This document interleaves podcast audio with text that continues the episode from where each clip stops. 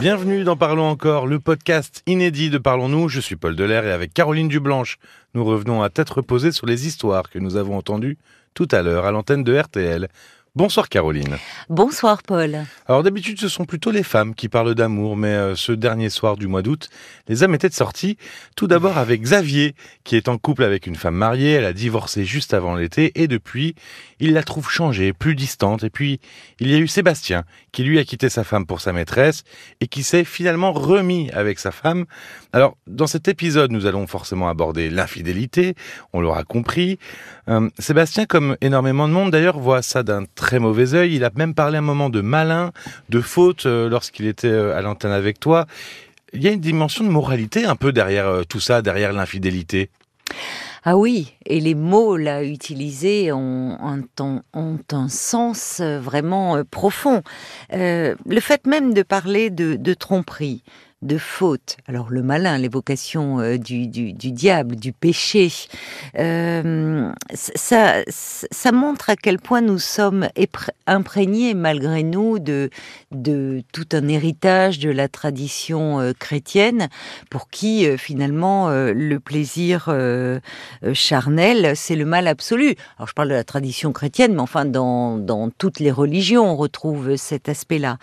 Donc ça, ça complique beaucoup les parce que l'infidélité dans un couple, c'est toujours source évidemment de, blessures profondes, d'une, d'une atteinte à l'image que l'on se fait de nous-mêmes.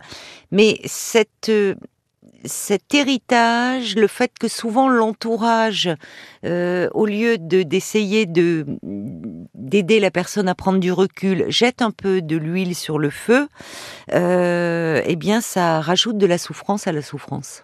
Oui, parce qu'on le voit, la souffrance dans les réactions des auditeurs. Oui. Souvent, elles sont très tranchées oui, à ce sujet-là. Est-ce que ce serait pas un peu comme si on avait du mal à le concevoir? Est-ce que ce serait un peu un peu comme si on le prenait comme la trahison suprême finalement? Oui, oui, bien sûr qu'il y a cette notion de, de, de trahison, et parce que derrière, il y, y a beaucoup d'idées reçues autour de, de l'infidélité. Oui.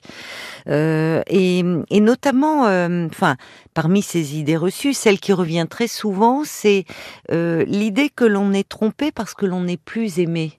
Donc c'est normal que ça provoque des réactions aussi excessives parce que c'est très douloureux. La clinique, la réalité euh, montre que les choses sont souvent bien plus complexes que cela. Pour avoir euh, entendu et des hommes et des femmes, qui avaient eu des relations extra-conjugales, qui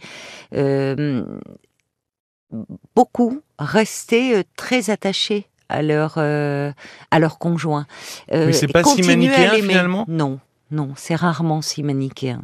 C'est rarement si manichéen, mais c'est, c'est, il y a, il peut y avoir un profond attachement et même de l'amour euh, encore pour euh, euh, son conjoint, et en même temps, à un moment, euh, être irrésistiblement attiré par quelqu'un d'autre, sexuellement parlant.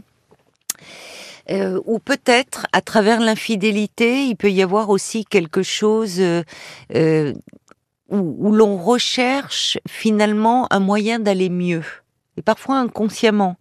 Euh, quelque chose qui ne va pas dans son couple, dans sa vie. Et l'infidélité va venir euh, finalement comme, un, comme une façon de se sentir à nouveau pleinement vivant. Donc euh, ça mériterait que l'on que l'on s'interroge un peu là-dessus. Mais dans ces cas-là, on réagit évidemment. Il y a, la peur de, de perdre l'autre.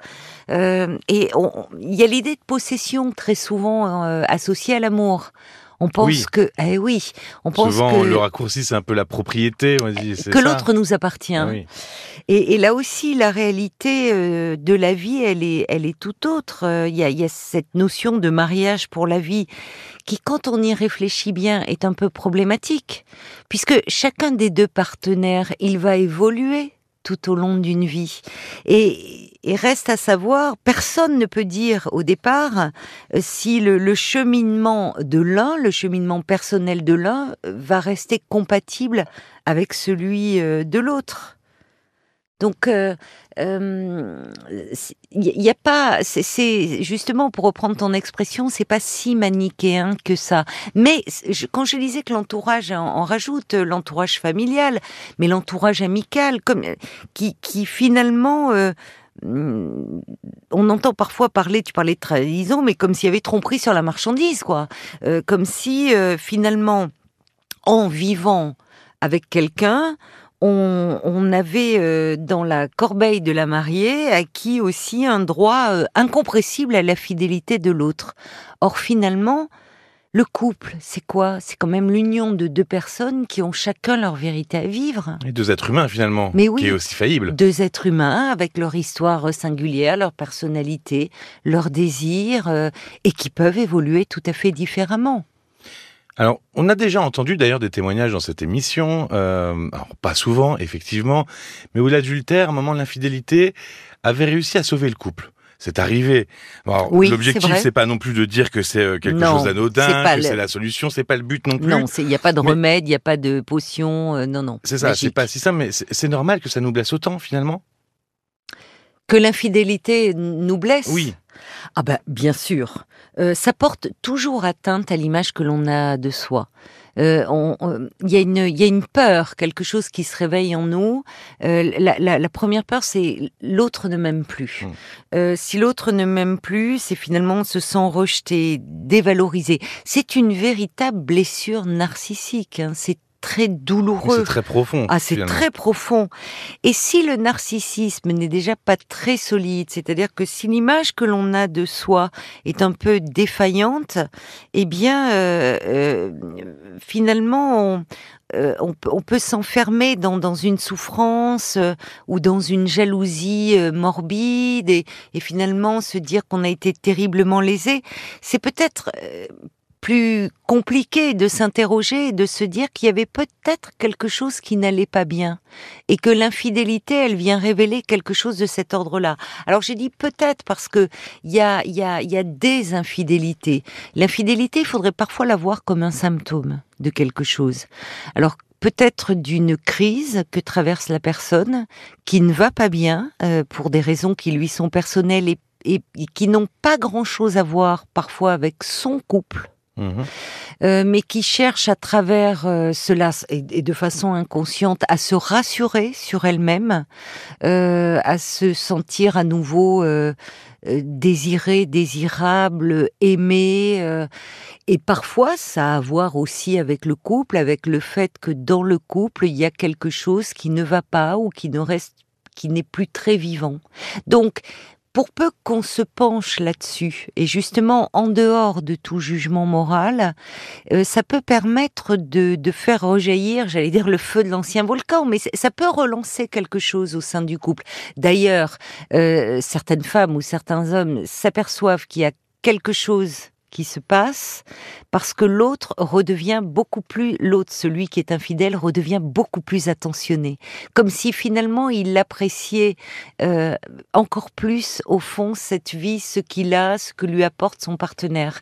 Donc ça peut être l'occasion effectivement de, de, faire renaître quelque chose, de redonner quelque chose de vivant au couple. Mais là encore une fois, hein, on n'est pas dans la recette de ce qu'on peut voir dans, certains hebdo magazines féminins euh, où on dit finalement l'infidélité pour pimenter le couple. Hein, ne tombons pas dans, voyez, dans, ce, dans ce travers-là. Hein. C'est plus complexe que ça. Exactement. Je voulais, à propos euh, de ce thème, peut-être pour les, auditeurs que, que cela intéresserait, et qui euh, euh, conseiller le livre de Christophe Fauré, qui s'intitule Est-ce que tu m'aimes encore? J'ai plus l'édition, mais enfin, on peut trouver assez facilement.